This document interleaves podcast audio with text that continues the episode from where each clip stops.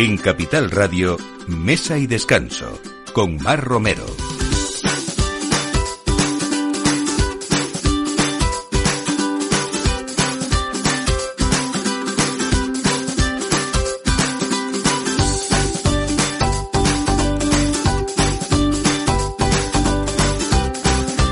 Buenos días, la una de la tarde de este domingo y como siempre, aquí estamos en Mesa de Descanso en Capital Radio para poner la mesa, para...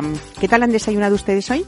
Por ejemplo, pues también vamos a hablar de buena alimentación desde el principio del día, desde los desayunos, porque desayunar realmente es todo un lujo si uno lo sabe hacer y es el lujo también de otorgarnos unos minutos de felicidad y de placer. Y si es así, ¿por qué no desayunamos? Pues todo esto nos lo explica hoy Sara Cucala con ese libro que está, bueno, recién salido al mercado ya en la calle que se llama Wake Up y que con este libro lleno de textos y de recetas nos va a despertar ese ánimo de los que se aburren con el desayuno o con la comida en general. Vamos a ponernos las pilas hoy, aunque ya sea la hora de comer, y vamos a seguir hablando de hoy una de las bodegas más prestigiosas de la Ribera del Duero, de la mano de su Global Brand Ambasador, que es Jesús Bernard y que es Arzuaga, Arzuaga Navarro una de esas bodegas que está dentro de lo que se ha dado en llamar la Milla de Oro de Ribera del Duero, que reúne muchísimas cosas, historia, tradición, eh, eh, muchísimo ocio también y desde luego vinos de calidad sobre todo. Y hoy hablamos de una terraza también que trae lo mejor de la Marina Coruñesa a la Gran Vía de Madrid. También en invierno hay terrazas en Madrid, nos llega también esa brisa y ese aroma del mar tocando el cielo con lo que es el rooftop de moda de la capital.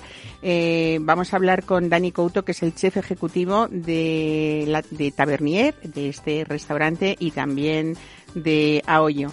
Y inauguramos con este frío la temporada de cocidos en la cocina de frente con una nueva versión de Juanjo López y de Carlos García. Vamos a tenerle a él al teléfono para que nos cuente cómo es el cocido de todos y cómo es esa iniciativa que han creado para reivindicar sobre todo ese cocido como nexo de unión entre los pueblos con la visita un año más de grandes chefs de nuestro país. Todo esto a partir de ahora en la realización con Juanda Cañadas y quien les habla aquí en la producción Mar Romero.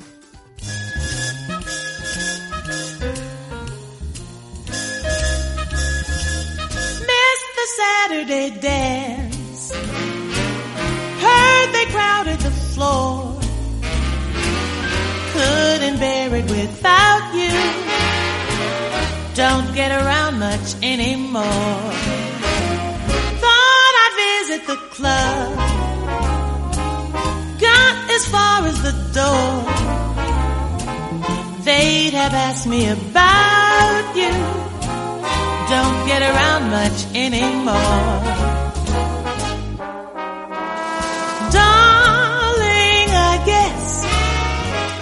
Pues vamos a hablar hoy con Sara Cucala. Sara, buenos días, bienvenida. ¿Qué tal? ¿Cómo estáis? Muy bien, vamos a hablar de ese último libro que, en, palabras eh, de quien nace el prólogo, que te has escogido muy buenas profesionales y muy buenas amigas, supongo, como Carmen Ruscalleda o como Elena Arzab. Eh, Carmen dice que mm, eh, esto nos va a motivar mucho, Wake Up, para, para mirar la comida de otra, de otra manera, para oler con placer, para masticar también de forma gastronómica y todo eso hay que empezarlo desde, desde el desayuno, ¿no?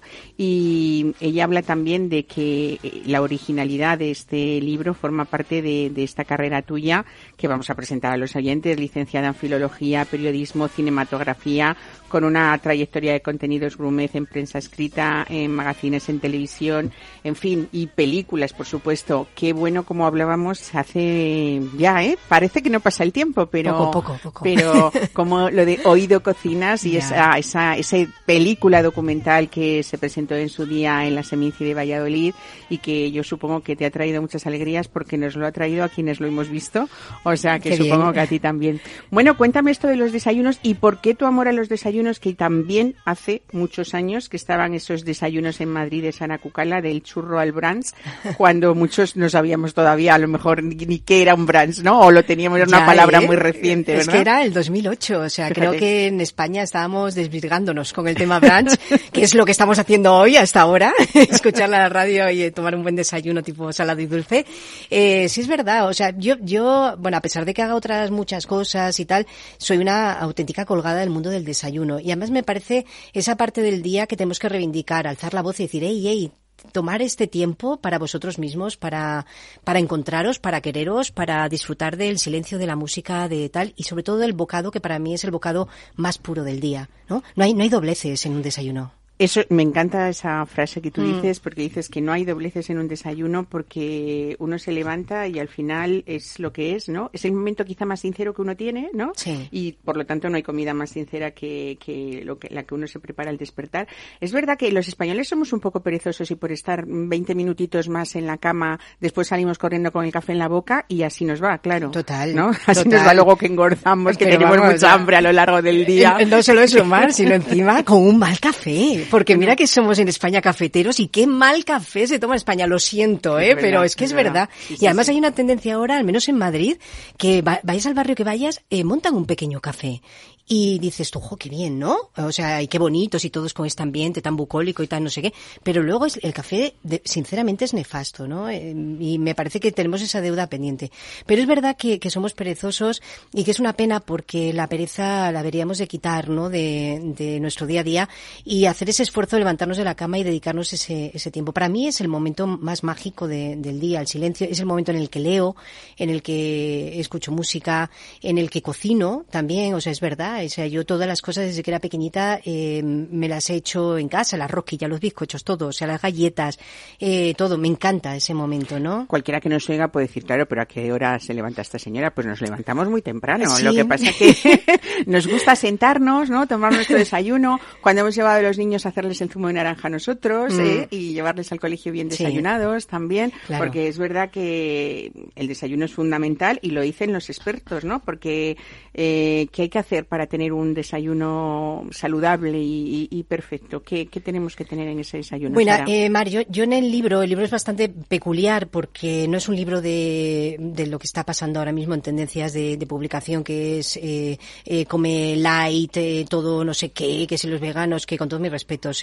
Esto no es un libro para adelgazar, francamente. Esto es un libro para... Para alimentarnos bien. Exactamente, y para darte el capricho.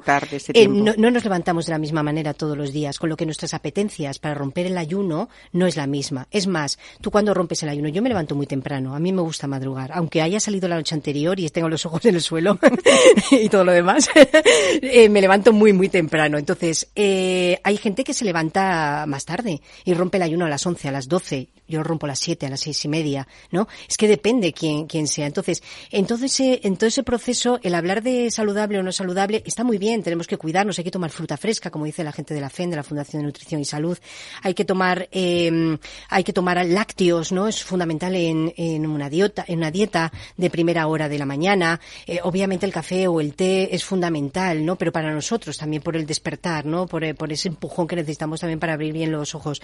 Pero, pero en el libro no, no vamos a encontrar un libro donde estés buscando el, la dieta para despertarte y tal. Sí, hay granolas, hay cosas muy, muy saludables. Está también la, la Macedonia de frutas de, de, Pedro Larumbe, etcétera. Pero me parece que no es, eh, es el fuego. ¿Qué, qué, cuál es la, la, las notas? Las notas es que cuidarse, el buscar la, la salud depende de uno mismo y el, y el desayunar ya es un principio de querer cuidarse y de ser saludable. Y luego ahí reflejas muchos eh, desayunos atractivos también porque es verdad que al final, aunque nos tomemos la tostada, eh, siempre mm. esto caballo rey, ¿no? Sí, qué aburrimiento.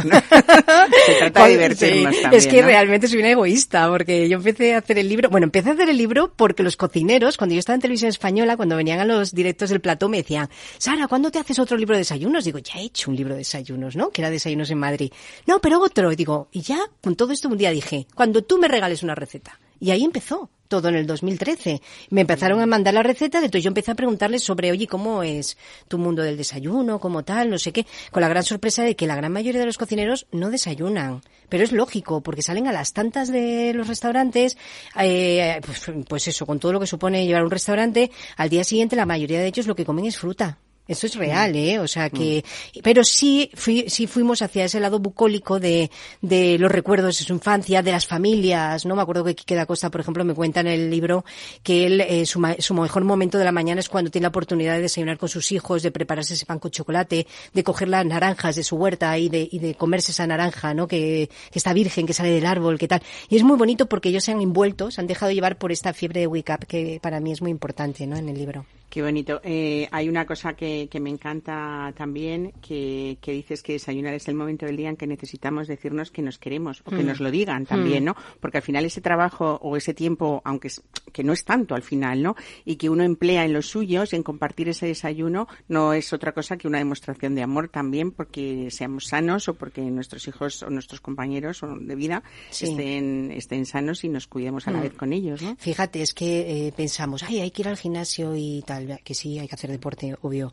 Eh, o yo qué sé, un montón de cosas que decimos, ay, pues eso, la estética, el cuidarse, el no sé qué, fenomenal. Pero nadie habla de ese desayuno, ¿no? El levantarte por la mañana y decir, mira, ¿sabes qué te digo? Que hoy me quiero mogollón.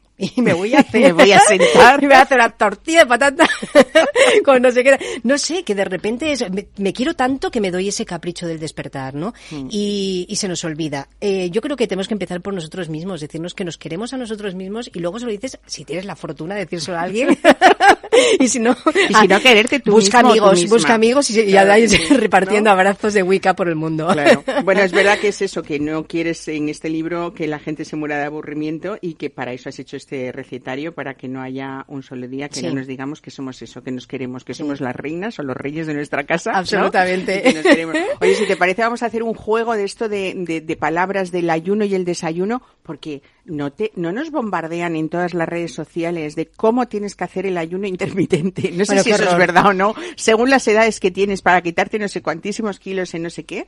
Eh, pero claro, según eso, si cenamos algo, eh, tendríamos que ponernos a desayunar mm, pues como a las 12 de la mañana, una media, 11, ¿no? Que ya eh, sería... Mm, claro, es que ahí está, ¿qué vidas llevamos? O sea, yo, yo cuento que en el pueblito de la Sierra Norte, donde suelo ir bastante, hay gente que, la mayoría de la gente se dedica al mundo del olivo y al mundo de el vino y tal y cual. Entonces, tú los ves desayunando en el café del pueblo y no desayuna lo mismo que yo, que yo a lo mejor estoy con los ojos pegados todavía con un café y una tostada y de repente ellos están tomando un carajillo y un bocata de lomo, ¿sabes? ¿Por qué? Porque nuestros despertares son totalmente distintos.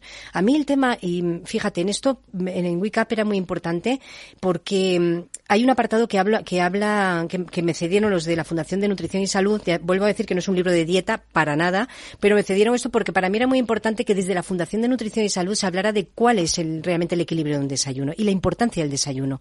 Es tal que ellos han creado el día del desayuno como reivindicación de, esa parte del día que se nos ha olvidado. Sin embargo, estamos ahora mismo en una tendencia que yo de verdad es que alucino de mm, estos nutricionistas, entre comillas, eh, que hablan de que el desayuno es una campaña de marketing, que no es importante el desayuno, que esto está pasando y esto es esto es real. No voy a decir nombre porque creo que el que se dé por aludido que se lo dé porque es que está escrito y está publicado y tal y cual. Y a mí me, me, me horroriza, francamente me horroriza. Pero realmente cuando uno tiene a veces problemas de exceso de peso, de muchas cosas, eh, eh, los endocrinos lo primero que te dicen es que para adelgazar o para ir perdiendo peso tienes que dar muchísima importancia al desayuno porque es nuestro primer momento del día, nuestra primera comida y la que nos va a preparar para empezar a trabajar con esa energía que necesitamos o ir al colegio y sobre todo no llegar a la comida devorando, ¿no? Eh, no sé. Absolutamente. Mira, hay una receta de pan integral de molde, me parece que es de molde integral en el libro, donde una persona que está en ese proceso de que necesita perder peso, lo primero que te dicen es que tienes que desayunar. Esto yo mm, eh, hago un poco eco de alguien que admiro muchísimo y que de verdad me parece una profesional, que es Ángela Quintas, que de verdad tiene la cabeza donde tiene que tenerla a la hora de hablar de esto, ¿no? El hablar del pan integral eh, en un desayuno una persona que está en dieta es fundamental. Un pan de integral, un queso fresco. Explico en el libro cómo hacer queso en casa. Un queso rápido, fresco, que parece difícil, no es nada difícil. Te lo puedes hacer en casa. El tomar eh, eh, proteína, tomar algo de pavo, eh, jamón, o sea, algo que te dé esa energía que necesitas en el despertar. Los quesos, los quesos batidos, los quesos frescos son también fundamentales. Y sobre todo, que esto es lo que dice Ángela, aunque yo tengo recetas de, de, zumo, pero, pero sobre todo la fruta, la fruta cortada, nada de fruta líquida, ¿no? Es mejor porque por, por la inyección que nos damos de azúcares en el cuerpo, mejor tómate la cortada y haz que la mandíbula empiece a trabajar por la mañana, ¿no? Y tómate, tómate esos bocados. Pero una persona que quiera adelgazar, lo que tiene que hacer es desayunar y eh, comer, mm, pues más o menos saludable, pero menos cantidad, y lo de, lo de la cena debería de ser un suspiro. ¿Qué pasa? Pues que por la vida que llevamos y todo esto, al final pasamos del desayuno, devoramos a cualquier hora, a las 11 ya estamos metiéndonos un pincho en el bar de abajo o lo que sea, o los panchitos con la cerveza, de verdad, y luego ya llega la cena y nos ponemos como el Kiko, ¿y quién hace la, digestión? En la cama, como un Snoopy. Ahí tirado. Es imposible. Entonces llegas por la mañana, no tienes hambre, ¿no? O sea, y es así. Entonces, si cambiamos un poco Hay que cambiar los, los, Claro, tiempos, picotea algo por la noche, que no te quedes tal y que tu ayuno luego al la mañana siguiente tampoco te levantes devorando cualquier cosa y te metas los confles a puños en la boca. Pero, pero sí, la, gente que quiere adelgazar tiene que desayunar. Pero de verdad, ¿eh? O sea, esto además es que yo lo he comprobado en mi vida, no yo por yo que no me suelo poner a dieta. pero, no te hace falta. bueno, he tenido temporadas. Pero, pero sí que, que lo he vivido por mis entornos de gente querida y donde he visto como, como la obligación primera es ese desayuno energético, ¿no? Bueno, también en esos capítulos influye, incluyes la, la, la posibilidad de desayunos eh, que siempre sean de calidad y lógicamente como en todo en la vida, eh, poco y bueno, ¿no? Mm. Eh, ese café, sea de la variedad que sea, mm. que sea un café rico, que sea un café natural, que nos olvidemos de esos torrefactos que nos van a amargar el estómago y la vida a lo largo del día, ¿no? Sí, sí. Y bueno, pues eso, una fruta natural, en fin. Sí, los azúcares, el abuso de azúcares, ¿no? A mí me acuerdo que un día Juan María Arzaque, que sale el libro, por cierto, que le agradezco muchísimo a Elena, Juan María, a Igor, a todos, por estar también en el libro cediéndome sus momentos de despertar, pero una vez Juan María me dijo, Sarita, tú realmente no sabes nada de gastronomía porque no te gusta el dulce. y yo le dije, pues es verdad. Es que no, yo decía, no es verdad que no me guste el dulce, es que se hace tan mal dulce en España que cuando lo, cuando, sobre todo cuando voy a Cataluña, es que disfruto muchísimo porque hay grandes reposteros. Entonces, mm. cuando hay un dulce rico, esa escuela yo devoro. De repostería Claro, yo, yo devoro. Hasta los escaparates son distintos. Es que es increíble, ¿no? Como sea, es verdad, es que las cosas son así. Pero yo el día a día de esto que te dan estas pastas que de verdad están llenas de, de, de mantecas y de tal, de grasas sí, saturadas, grasas saturadas y tal. Bueno, y lo de comprar los bollos en los supermercados, pues mira, lo siento mucho, pero no.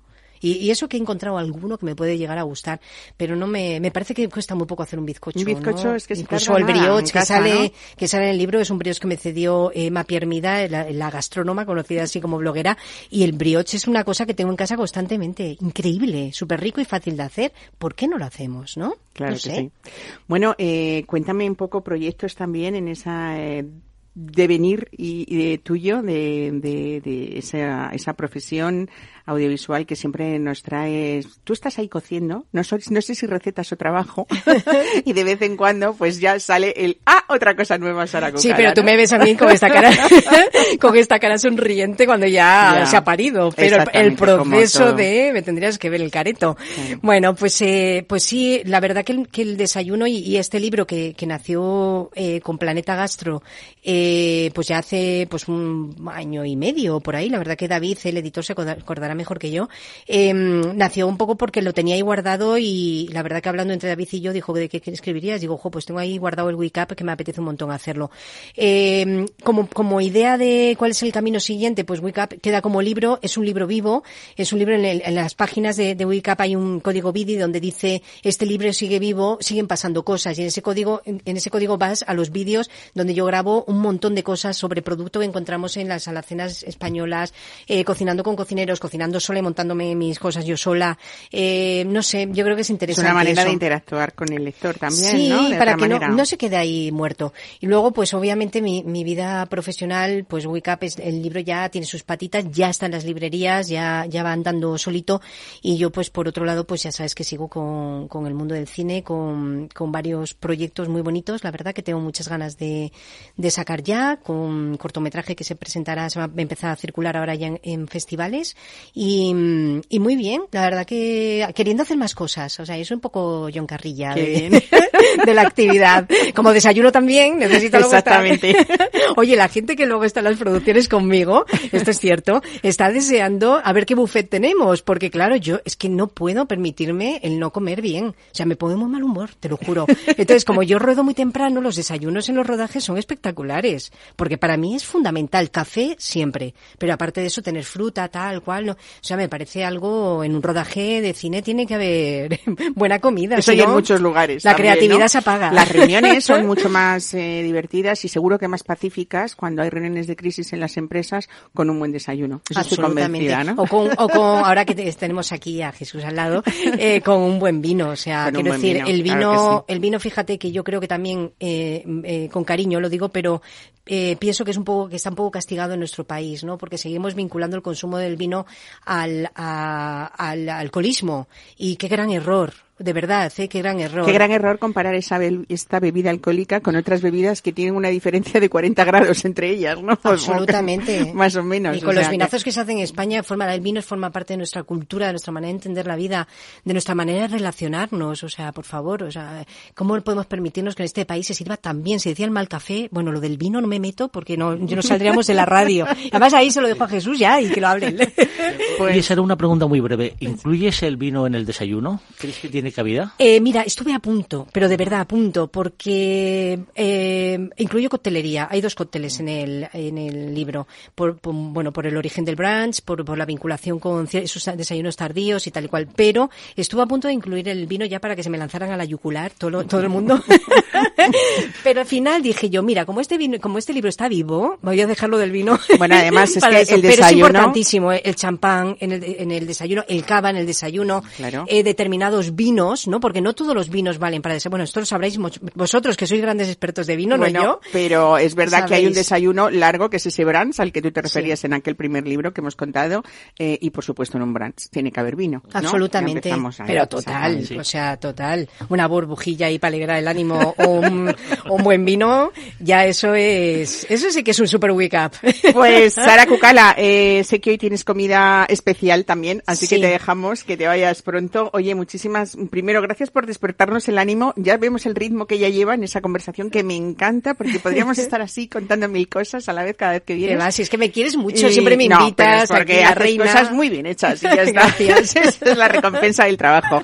Oye, pues felicidades por este Wake Up, que yo estoy como loca por empezar ya a mirar todo lo que dicen esos periodistas, esos productores, esos charcuteros, esos cocineros. Sí. Y sobre todo como has hecho. Muchos que no tienen estrella Michelin, que se sepa también. O sea, que, esa gente dice muchas cosas. Cocineros y los tenemos. ¿eh? ¿eh? bueno, pues eso, siempre esas estrellas lógicamente son merecidas a través de un trabajo, pero hay personas que han trabajado toda su vida y no la tienen y mm. hacen cosas excepcionales. O mm. sea que muchísimas gracias por estar aquí hoy. Nada, vosotros y nada, continuar con, os dejo aquí con el brunch. Eso eh, es. Ya, como ya han traído el vino. que dejamos mm, que pruebes este Arzuaga No me voy, vamos, no me voy, no me voy sin probar. Me estaba diciendo antes que yo conozco la bodega, no me he metido en las entrañas de la finca, pero tengo esa deuda pendiente. Pero mira, lo que decía, la, la deuda pendiente que tiene muchísima gente es visitar sitios como estos, porque es increíble, increíble lo que tenemos en España. Es que en el vino no solamente hay eh, esa botella, sino todo lo que hay detrás que a veces no vemos, ¿no? Mm. O que tenemos que conocer a través de respirar ese campo eh, y esos entornos mm, muy particulares y muy bonitos que tienen cada una de nuestras bodegas. Es como la, lamparita del aladino, ¿no? Tú tienes que de, frotarla, la descorchas y sale la magia.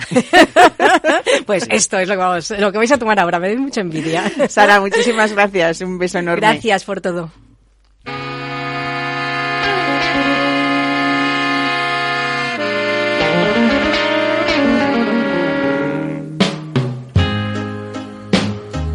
I lived a life of a millionaire.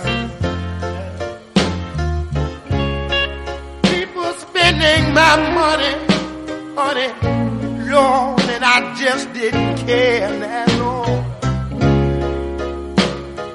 Taking my friends out, trying to have a good time. Drink that strong bootleg in that good old champagne and wine, Lord. Lord, oh, just as soon as my money got so low, I couldn't find my friend, Lord, and I just didn't have no place to go now, Lord. But if I ever and if I ever get my hands on them green dollars again, yeah, I'm gonna hold on till that big eagle grin. I'm trying to tell y'all that nobody wants you. People,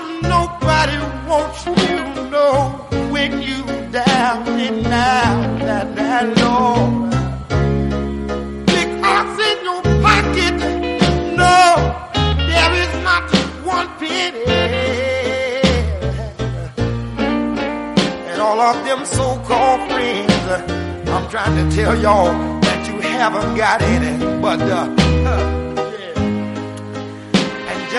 Pues como la radio es mágica, aquí con copa en mano nos vamos a trasladar de viaje hasta Quintanilla de Onésimo eh, a través de esa experiencia y de esas ganas de contarnos que tiene Jesús Bernat por, por, por esta bodega maravillosa y por este buque insignia de la bodega que es con el que estamos ahora mismo disfrutando y brindando hasta ahora del aperitivo que es el Arzuaga Crianza 2019. Buenos días Jesús. Buenos días. Bienvenido a Mesa y Descanso.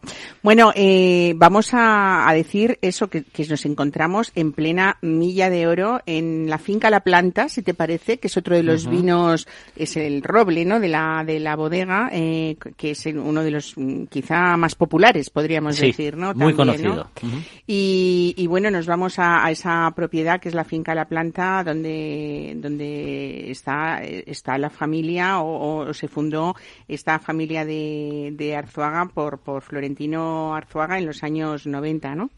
Eh, sí, bueno, el viñedo es un poco anterior en la finca de la planta, que la peculiaridad que tiene es que está en el páramo, está a una altitud de 911 metros, por lo tanto no está ni en el valle ni en la ladera, sino está en una parte alta, y el origen, el corazón de, de Arzuaga es una, una finca de 1.400 hectáreas que tiene todo lo que es la naturaleza de la zona, ¿no? Que por es ejemplo, una situación privilegiada, vamos. Privilegiada, y puedes ver allí ciervos, jabalíes, muflones, incluso hay una finca, una encina, perdón, eh, milenaria al lado de la casa que es una auténtica belleza, y bueno, ese es el corazón. Allí mismo es donde empieza el primer viñedo, en el año 87.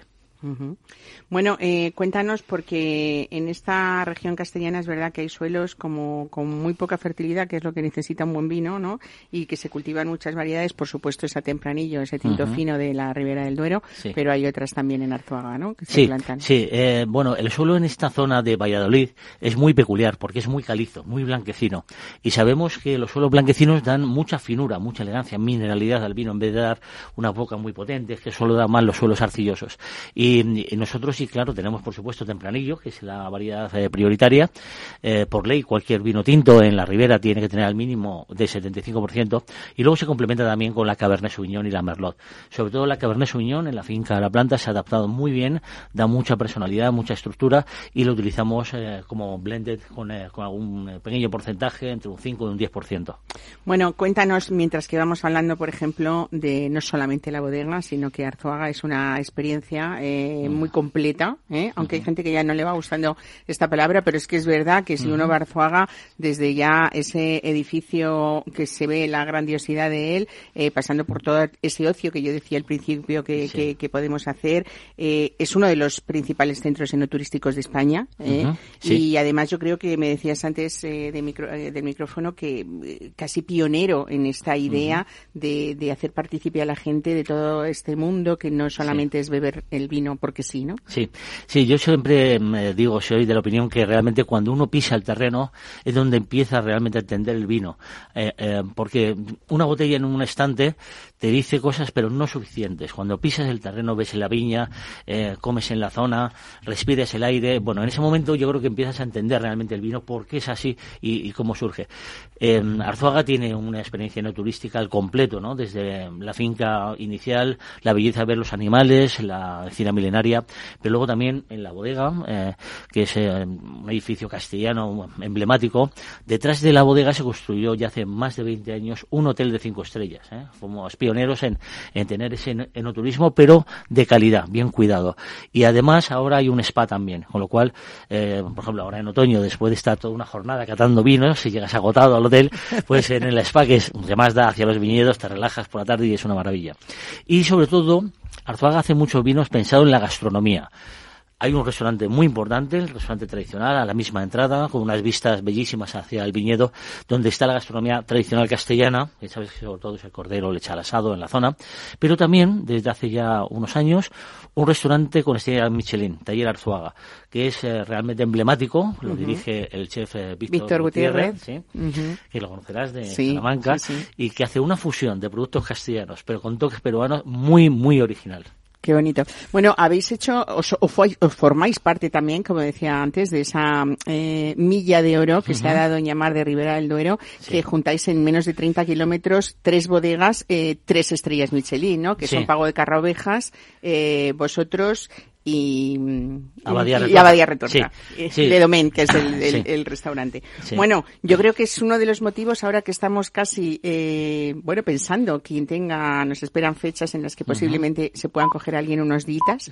Eh, también en invierno se puede disfrutar del viñedo. Ahora mismo en otoño es una maravilla como está, ¿no? Por el paisaje, los colores. Siempre decimos, cuando ya se ha vendimiado, bueno, pues no es lo mismo, pues es que queda luego un tiempo hasta que se poda que el viñedo es digno de ver en familia y hacer sí, de hecho, esta es la época de más ocupación en el hotel, ¿eh? Claro. Tiene más atractivo porque durante la vendimia tiene mucho atractivo. Además, huele, eh, hueles en los depósitos, la uva fermentando. Es un momento mágico el ver cambiar los colores de las hojas, ¿no? Esos tonos rojizos en el viñedo, los atardeceres. Realmente es un momento muy, muy bonito.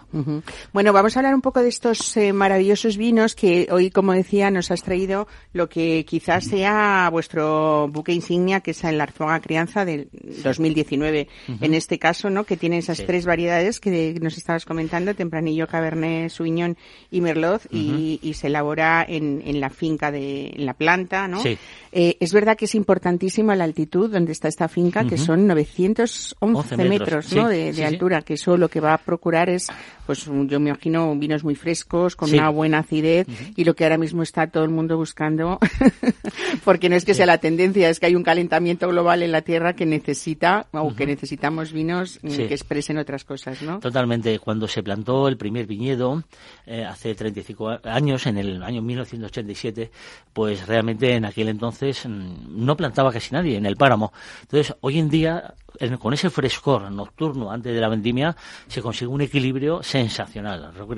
Aparte de que está el viñedo en plenitud, eh, realmente eh, tiene el clima idóneo para que madure, pero que madure con elegancia, con finura, eh, con mucha delicadeza. Y bueno, nuestro crianza tiene ese 6% entre Cabernet Sauvignon y Merlot, 16 meses de crianza en barrica de roble francés y también de roble americano, un 25%. Y realmente es uno de los vinos que estamos más orgullosos porque eh, teniendo una personalidad muy marcada de Ribera del Duero, viene una finura y una elegancia al final del paladar que es una delicia. Pasaríamos después a lo que es el Reserva, también de 2019, que es lo que vosotros llamáis como la esencia de Ribera, porque ahí se expresa todo lo que es esa filosofía de estos vinos tan especiales, ¿no? Sí, los Reservas son mucho más profundos, son más potentes. Eh, en este caso de Reserva, en crianza también, pero menos, eh, hay una pequeña parte de la uva que procede de viñedo muy viejo de la zona norte de Aranda, Roa y demás, en la Horra. Y toda esa zona tiene viña muy vieja, de tinto fino, que le da una profundidad de sabor y mucho cuerpo. Y eso permite que tenga una evolución mucho más larga luego en botella, ¿eh? que sea más placentero. Me encanta cómo llamáis a vuestro Arzuaga Gran Reserva 2016, Jesús, que le llamáis la serenidad de un viejo amigo. Esto es lo que diría Sara Cucala, eh, ese vino de conversación, casi de chimenea o de lectura de un libro y poder estar después de haber comido una tarde pues con, con la misma compañía que es este vino, ¿no? Sí, el Reserva sin duda es el vino más potente, pero el Gran Reserva es algo muy especial, porque en el Gran Reserva lo que se busca es la complejidad, la finura, por eso es tan importante que evolucione en botella. Mm, en mi opinión, casi los mismos meses de barrica que de botella, es un momento de plenitud.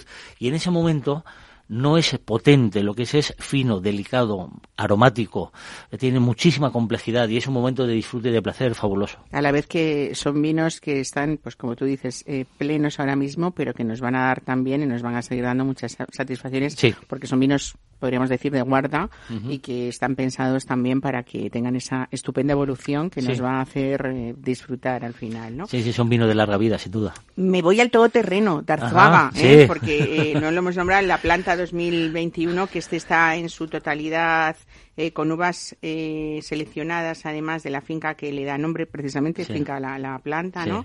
Eh, y estamos hablando de la misma finca, de la misma altitud, lo único que tiene mm, menos tiempo en, en madera, Sí, es un tempranillo 100% y lo que tiene solo es seis meses, es decir, lo que se conoce en Ribera como un vino de roble, ¿no? ¿Qué ocurre con este tipo de vinos? Que tiene una, un equilibrio muy agradable entre la fruta y la barrica. La barrica es muy moderada, pero suficiente para resaltar un poco el cuerpo. Por eso es un vino perfecto perfecto para chateo en barra de bar y de hecho ha conquistado muchísimos bares en España como ser como uno de los robles mejores de Ribera del Duero y da mucha satisfacción. No es un vino potentísimo, sino donde predomina el equilibrio, la fruta, la frescura y además la añada del 21 es sensacional, es vibrante, la fruta es una delicia. Igual nos, nos ocurre con el crianza que ahora sale el 2020, en breve ya, y mantiene perfectamente esa línea de fruta, de complejidad, de finura. Bueno, en esa línea también de buscar de toda la vida en Arzuaga vinos de, calidad, en este caso estamos hablando de Valladolid, pero también tenemos, tenéis en la localidad de Malagón, en Ciudad Real, elaboráis el vino de pago florentino, ¿no? que bueno es algo también muy especial y que está dentro de esa mm, eh, podríamos decir cumbre de una pirámide en la que es un vino de pago eh, por encima de esto ya, en cuanto a calidades, no tenemos, no tenemos nada, ¿no? Sí, sí, todo el mundo pregunta, Moni, ¿cuál es el motivo de, de, esa segunda bodega en, en, en, La Mancha? Pues fue buscando inicialmente, Florentino Arzuaga, el fundador de la bodega, buscaba un olivar para hacer un aceite de oliva virgen extra. Y entonces encontró allí en, eh, en la zona de Malagón, al norte de Ciudad Real Capital, encontró esta finca con, eh, con olivos centenarios de la variedad cornicabra, que pertenece a la denominación de origen Monte de Toledo, pero dentro de ello había una zona, a, la falda, en los pies de la Sierra Malagón idónea para tener cencibel, la tempranillo de allí, y se plantó y actualmente se hace un vino de pago, es decir, 100% con las uvas de, de la zona y que tiene una personalidad propia maravillosa. Eh, es muy interesante destacar que Nacho Arzuaga, el director actual de la bodega, el presidente e hijo del fundador, siempre dice que la gran diferencia de sus vinos de Ribera y los vinos de, Pago Florentino es que hay el doble de horas de sol. Es decir, la Cencibel manchega lo que muestra es la plenitud del sol de la mancha, más madurez en la misma variedad de uva. Y por lo tanto son dos mundos muy interesantes Completamente diferentes, claro que sí. Pues Jesús Bernal, muchísimas gracias eh, por este ratito que, que gusto es hablar y charlar en torno a un buen vino, ¿no? Y sobre todo contar eso, que estamos hablando de una grandísima bodega en la que poder disfrutar no solamente de sus vinos, sino de todo ese amplio abanico. Eh, yo ya me estoy imaginando ahí en el spa ¿eh? y, y viendo por la ventana todo ese viñedo. Muchísimas gracias. Un abrazo. Muchas gracias.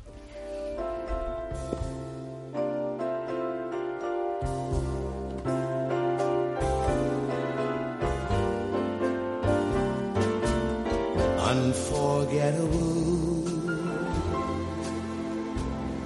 That's what you are. Unforgettable, though near or far.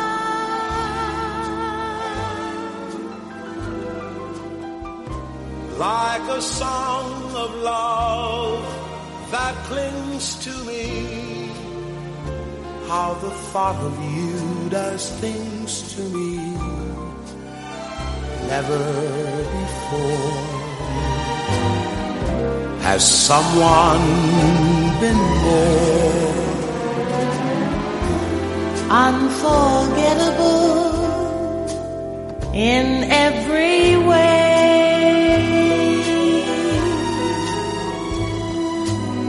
And forevermore. And forevermore that's how you'll stay.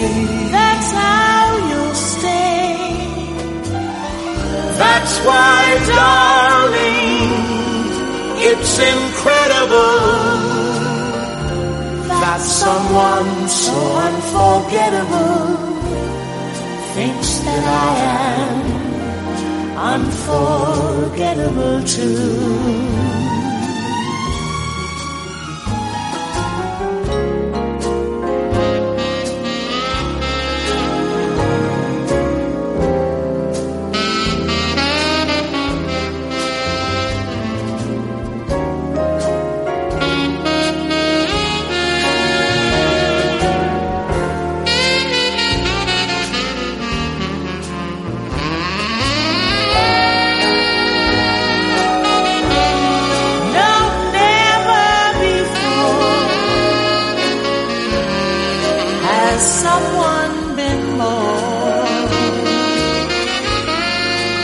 Pues volvemos, volvemos a hablar de terrazas también en otoño y por qué no en invierno, no iba a ser solamente terrazas eh, en verano. Dani Couto, buenos días, bienvenido a Mesa y Descanso. Muchas gracias. Bueno, eh, vamos a hablar eh, de Le Tavernier, que es una terraza que trae lo mejor de la Marina Coruñesa a la Gran Vía de Madrid eh, también en esta, en esta época. Es la terraza de azotea del Hotel Inside de mm, Melián Madrid Gran Vía. Y, y cuéntanos qué tenéis ya, bueno, preparado, porque además estamos disfrutando de algo tan bonito, tan nuevo, con esas vistas maravillosas, pero también hablamos de aquellas viejas tabernas portuarias de, de esa popular marina coruñesa, ¿no? Sí, bueno, la verdad que, hemos intentado traer pues un, un trocito de, Galicia aquí a, la Gran Vía. el concepto de la, de la terraza es pues una, una, una terraza cosmopolita, urbana, eh, muy marinera, muy viajada, con un poquitito de cada puerto. Por lo menos es un poquito la idea con la que, con la que arrancamos. Al final sí que es verdad que tenemos una gran presencia de producto gallego, pero también de, otras zonas de, de otras zonas del mundo. Eh, lo primero que viene representado por eso es la, la bebida, donde hay una, una selección de, de, alcoholes y de, de bebidas de, de, todo el mundo. Hotelería de todo el mundo, ¿no? Bebidas espirituosas. Es verdad que los platos también tienen como un carácter informal que ayuda un poco a ese ambiente, ¿no? De lo que, fíjate que estamos hablando, como decía yo, de tabernas portuarias populares, pero también hablamos de uno de los frutos más grandes de la, de la Gran Vía, ¿no? 500 metros cuadrados de terraza. Sí. Madre mía. Que, que fíjate sí. que hablando del cielo de Madrid, que es una de las cosas más bonitas que tenemos los madrileños, ¿no? Eh, a pesar de la contaminación, todavía tenemos uno de los cielos más bonitos de Europa. Uh -huh. eh, nos faltaba a veces eh, como la mantita, ¿no? Que vemos en otras ciudades y decimos, ay, qué bien. Bueno, pues ya las tenemos y las tenemos aquí, ¿no? Para, para disfrutar de ese cielo invernal con vosotros, ¿no? Sí, sí, sí. Bueno, tú eres el chef ejecutivo del grupo Avica, pero también responsable del Tavernier y del restaurante a hoyo, que, también está en el mismo en el mismo hotel. Cuéntanos un poco la diferencia entre esos dos conceptos distintos. Bueno, pues a hoyo la verdad que es un concepto un poquito más formal, sin perder tampoco la, lo divertido o la bueno ese, ese, toque más más de todos los días de andar por casa la idea de Aollo surgió un poquito pues porque yo creo que todos los que iniciamos el proyecto teníamos ganas de una cocina eh, pues no tan encorsetada más como hacían nuestras abuelas nuestras nuestras madres de ahí viene el nombre Aollo que en, que en castellano significa ojo, que es un poco cuando tú le preguntas a tu abuela, bueno, y abuela, ¿cómo esto cómo lo haces? Ah, pues esto, un poco de esto, un poco de esto, así una cucharada, pues ese concepto de todo a ojo, nada pesado, nada... Bueno, y era un poquito, así surgió un poquito la idea. Sí que ahí sí que mantenemos más todavía si cabe la esencia gallega, intentamos traer producto y elaboraciones y elaboraciones gallegas, una carta que va fluctuando pues cada tres meses más o menos.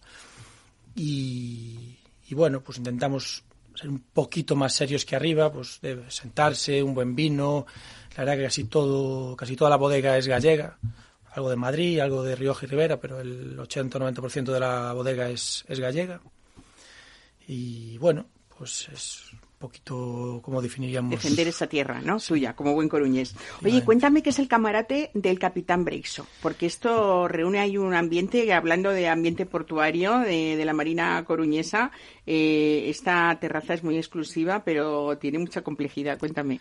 La verdad que el camarote es, es quizás uno de los sitios más. Que más no es el camarote de los hermanos Mars, ¿eh? No, Cuidado. No, no, no. es uno de los sitios más especiales del, del restaurante. Es una sala súper bonita eh, bonita para hacer eventos, reuniones, eh, cumpleaños, bueno, la verdad que de todo. Una capacidad para unas 18 o 20 personas, decorada pues al antiguo usanza de los camarotes, los camarotes señoriales de los, de los capitanes de antes, eh, una mesa larga, mesa imperial, y, y, bueno, pues a puerta cerrada, una televisión para ti, sonido para ti. La verdad que es un sitio o sea, para ir a conocer. Sí, sí, ¿no? sí, sí, bueno, desde luego los productos gallegos como base de inspiración, pero es, podríamos decir una mezcla de Le Tavernier y de, y de Aollo, eh, en el sentido de que también está esa carta descendida para picotear, pero también eh, con recetas de siempre y con técnicas vanguardistas como es este otro restaurante Aollo, ¿no? Sí, aquí la verdad que hacemos, hacemos de todo. Aquí nos adaptamos más al más al cliente que, que una carta fija como tenemos en los otros dos, los otros dos locales. Es un poco pues, un sitio muy especial donde alguien vaya a celebrar algo que quiere y sea de verdad como él quiere. ¿Qué capacidad tiene? Me estoy imaginando yo ya aquí un cumpleaños de en el camarote del Capitán Brexon. Sentados realmente 18. ¿Qué pasa? Que luego hay otra disposición que es moviendo las mesas, no sería una mesa imperial, que también hemos hecho algún evento y cabrían pues 30, 35, un poquito O sea, se puede hacer un cumpleaños divertido. Sí, muy divertido. La verdad que se han hecho unas fiestas... Sí, ¿no? Oye, ¿el Capitán Brexon es un personaje que ha existido o no? Eh, bueno, no, yo creo que es un personaje que, que, se creó en su día para el tabernier de La Coruña, un poco para simbolizar esa figura, esa persona que recogería todas esas bebidas o todo ese concepto marinero de viajar, de probar, de conocer y de traer a la tierra, que era algo que se hacía mucho antes en Galicia. Pues esa gente que emigraba y luego traía lo que había aprendido, lo que había conocido, pues un poco a, casa. Eh, Dani, es verdad que el picoteo, aunque parezca que no, es un arte, porque hacer cosas ricas pero desenfadadas a la vez, con técnicas muy vanguardistas y con, eh, bueno, pues esa experiencia y esa profesionalidad tuya, es algo más serio de lo que puede parecer a priori. Eh, tenemos, por ejemplo, cuéntame propuestas, porque hay un carpacho de vaca gallega que está mm, de morirse. Pero luego tenemos como siempre esos guiños, lógicamente, pues las croquetas con queso de tetilla. En fin, ¿qué es lo que no te perde o qué no me debería yo perder en la taberna?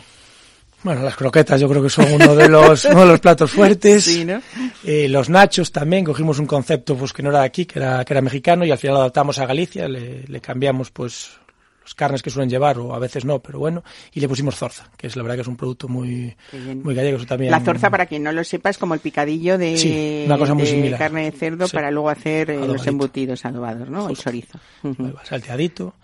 Y ¿qué más? Ahora tenemos unas más burger que la verdad que, que está teniendo bastante buena acogida. Mm, los tacos también son una cosa bastante, bastante curiosa para montar tú. ¿Qué más? Bueno, la verdad en general, pequeños tenemos, que ahora empezamos a hacer pequeños, que la verdad que están teniendo mucho, teníamos mucho mucho perfil venezolano trabajando y protestaban mucho, oye, y pequeños, bueno, pues venga, vamos a hacer pequeños. Y pues vamos un poco así. Oye, ¿por qué esa apuesta tan, yo creo que importante por el tema de la coctelería, eh, a veces como, pues muy de autor también y algunas propuestas quizá un poco más clásicos, ¿no? Hay algunos que ya están muy demandados. A mí me encanta este del no acto para cobardes que se llama Gallegroni. Cuéntame qué es este. Este, este, este... El Gallegroni fue el, fue creo de los primeros cócteles que, que se pensaron. Siempre se quiso tener desde el principio una carta pues un poquito más personalizada, no tan, tan generalista como hay en otros, en otros sitios, o no tan clásica que al final ya está un poquito trillada y pues con el primer coctelero que tuvimos yo lo primero que le pedí fue quiero un, algo que represente un poco un poco Galicia y pues cogió el, el clásico Negroni que todo el mundo que todo el mundo conoce y cambió los ingredientes por alcoholes que venían de, de Galicia. Pues el Petroni, la Ginebra Nordés, bueno, y al final pues así, así llegó el Gallegroni.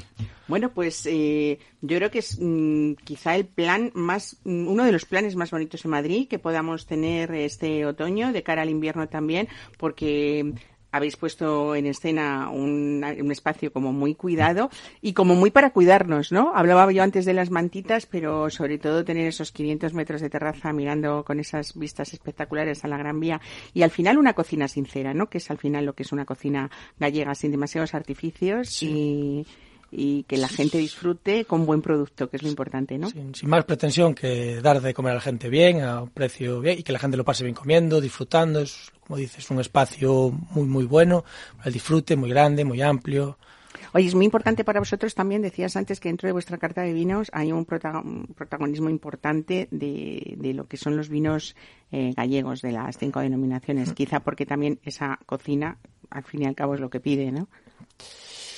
Mm, bueno, en parte sí, pero sobre todo también pues por traer un poquito esos vinos que representan un poco pues la, tierra, el, el, saber hacer de los, de los viticultores de allí, que la verdad que hay proyectos fantásticos y pues... Hay una apuesta por esos eh, viñadores, esos eh, viticultores, ¿no? Que les vamos poniendo afortunadamente en todos los lugares nombres y apellidos, ¿no? Que antes no pasaba. Eh, esto de a mí me encanta esto de ir a una taberna y ver de quién es el vino de que estamos tomando en ese momento y esa apuesta que se está haciendo por, por lo que necesitamos, que es el campo, que si no, no vamos a comer, ¿no? Así que, muy bien, pues eh, Dani Couto, muchísimas gracias por traernos sobre todo mucha brisa, mucho aroma de mar, aunque sea invierno y encima tocando ese el cielo de lo que va a ser o de lo que está siendo ya el cielo de moda de la, de la capital que está Bernier. Muchísimas gracias. Muchas gracias a vosotros por, por invitarnos. Mesa y descanso, Capital Radio.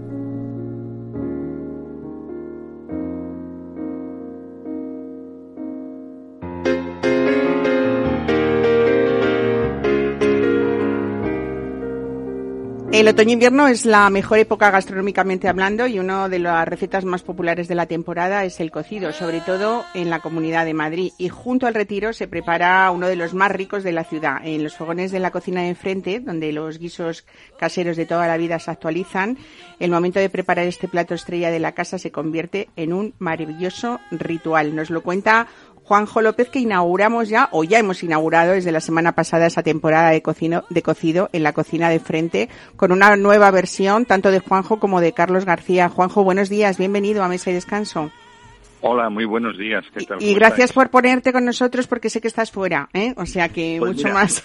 Estoy, preparando otra versión de otro cocido para un amigo nuestro, José Carlos Capel, ah. aquí en la Abadía de Retuerta con Marc que es el jefe de cocina. Marsegarra, claro que sí. Mira, acabamos de, acabamos de nombrar a Badía Retuerta porque estábamos hablando con Jesús Bernard de con Arzuaga, o sea que estábamos ahí en la milla, hablando de la milla de oro de Ribera del Duero, ¿eh? O sea que pues estás en buen sitio. Aquí me tienes, aquí me tienes haciendo una versión eh, con mar de, un cocido del, siglo pasado, que es la olla podrida, que es el origen. Bueno, más que del siglo pasado, del siglo XVIII. La, la olla poderida que decía, la del poder, ¿no? Que era... La del poder, efectivamente, la del poder, la del poder.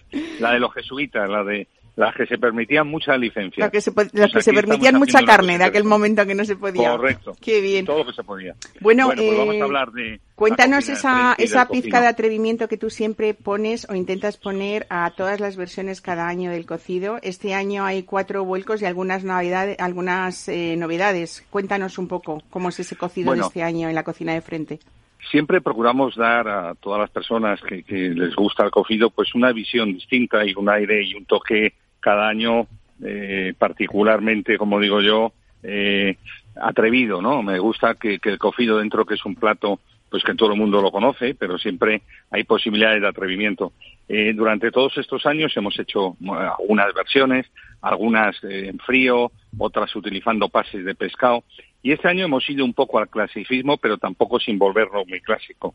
Hemos hecho una olla con todo el puro sabor, súper reconocible. Hemos perdido toques de otras de otras temporadas más dulces con verduras que le daban un espesor, un color y una y una y una vamos a decir una sapidez tirando al dulzor y este año pues tiramos a esas sopas claras, esas sopas contundentes, ¿no? Previamente te hemos puesto una, una croqueta con las con, con la ropa vieja.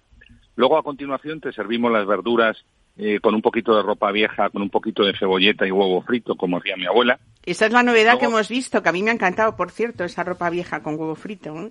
Sí, pues era un plato de mi abuela. Mi abuela era un, como digo yo, si estuviera en estos tiempos sería una visionaria. Luego, a partir de, ahí, lo que hemos hecho es una eh, las verduras clásicas cocidas un poquito más al dente con las carnes y luego terminamos con un plato ya clásico que yo creo que ha estado en todas las versiones que es el tuétano, ¿no? El tuétano con ese caviar eh, eh, verde que ponemos nosotros que es el apio, ¿no? Para un tartar de apio, ¿no? Qué rico. efectivamente, un tartar de apio que a mí me, me, me parece que liga fenomenalmente bien. Y bueno, y esa es un poco la versión, ¿no? Que, que maravillosamente Carlos interpreta todos los días. Créeme que es un trabajo brutal el que se hace en la cocina de frente, es decir, que bueno, que a veces se puede pensar que bueno, pues yo, yo soy un poco el ideólogo, pero los que día a día están ahí trabajándoselo es Carlos, su equipo, y luego una persona en la sombra que es Carmen González Llanos, que es la directora del grupo, que es la que hace posible no solamente el cocido, sino también todas las invitaciones y este cartel tan maravilloso que hacemos del cogido para todos. Claro, porque esto como en el mundo taurino hay un cartel cada año, en este, este año el cocido de todos eh, tiene un cartel, podríamos decir, de, de figuras de primera, ¿no? Como siempre, desde luego, pero la reunión de gente, por ejemplo, como Rafa Zafra de Estimar o como Joan Roca, por ejemplo, o Begoña Rodrigo, eh, no sé, mm, en Ecoacha, Maca de Castro, es que ¿qué has hecho, Juanjo? ¿Eh? Has reunido ahí lo pues mejor de lo mejor. bueno, yo creo, han pasado, de verdad, han pasado grandes amigos. Es decir, este año para mí es, tiene la misma carga emocional que años anteriores. Es una, eh, es de una generosidad todo este grupo de, compañeros que de una forma absolutamente generosa vienen aquí a ofrecer su visión del cogido, ¿no? Y, seguimos jugando con, con crear ese, ese plato que nos une a todos de norte a sur, de este a oeste, que no tiene fronteras, que nos une a todos en torno a la mesa y no entiende ni de política, ni de religiones, ni de lenguas, sino simplemente de, un, de, una, de una olla gastronómica que nos invita a sentarnos, a charlar y de una forma amigable a querernos, ¿no? Claro que, es lo que, lo que reinterpreta para mí el cocido que cada uno de ellos nos traen aquí.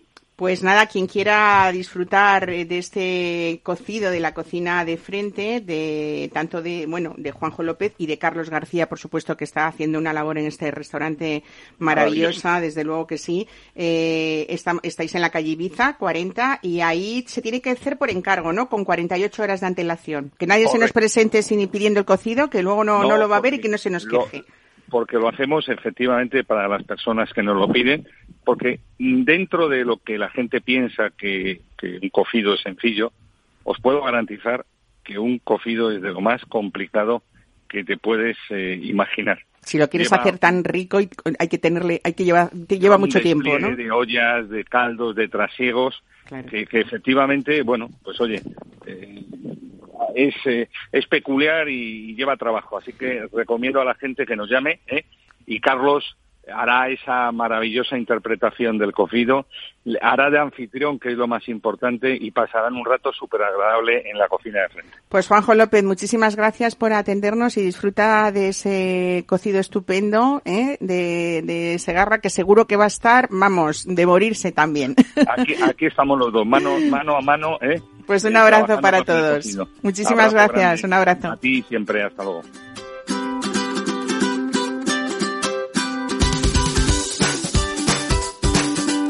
Lo más bonito de eso es eh, esa unión, en un cocido que hay en cada provincia y en cada casa diferente y todos distintos y ricos. Qué rico es el cocido gallego, Dani Couto, ¿eh? también. Qué bueno, qué buenos recuerdos de infancia me trae. Y nada, muchísimas gracias por haber venido a ti también. A Jesús Bernán, muchas gracias por traernos estos vinazos de Arzuaga y estas experiencias. Y a ustedes que nos escuchan cada domingo, pásenlo bien y seguimos escuchándonos y compartiendo el domingo que viene. Disfruten.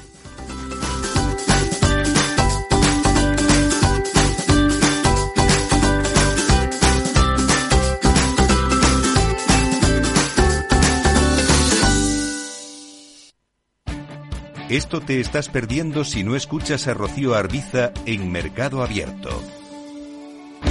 Antonio Peñalver, consejero delegado de Sopra Esteria en España. Nuestros jóvenes pues prefieren estudiar otras cosas que, ingenierías, a pesar de que en un futuro cercano o inmediato pues tendrían muchísimas mejores previsiones de, trabajo real que con otras profesiones. Entonces hay una, hay, una acción de divulgación y de culturización y intentar pues atraer a estos jóvenes en edades tempranas antes de que decidan que ya no les gustan las matemáticas, que quizá es a los 12, 13 años y, y es aquí donde creo que hay que hacer esfuerzo para que no lo descarten ya en edades muy tempranas.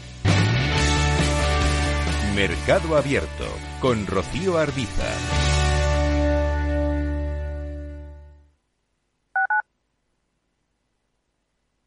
En el restaurante Gaztelubides somos rigurosos con la selección del producto para crear recetas imaginativas que acompañamos de una bodega generosa y brillante y de nuestra magnífica terraza durante todo el año. Restaurante Gaztelubide, carretera de La Coruña, kilómetro 12200, La Florida. Teléfono 91 372 8544. Una recomendación del programa gastronómico Mesa y Descanso. ¿Sabes cuál es el mejor dial para escuchar Capital Radio? Tu móvil. Ya tienes disponibles las versiones de iOS y Android de Capital Radio. Y si quieres escucharlas en tu coche, lo tienes muy fácil. Empareja el Bluetooth de tu coche con tu móvil o tableta, entra en la app de Capital Radio y ya lo tienes. Escucha Capital Radio en digital. Y si te preguntan qué escuchas, no lo dudes. Capital Radio.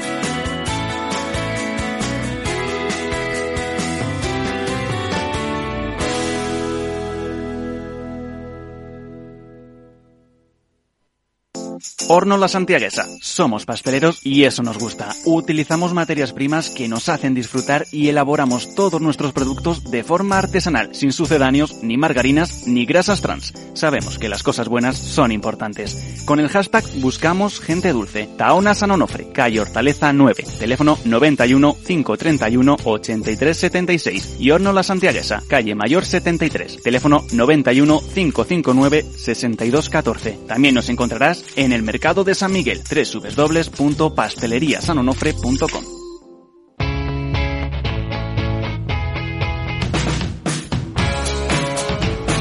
La economía despierta. Capital Radio.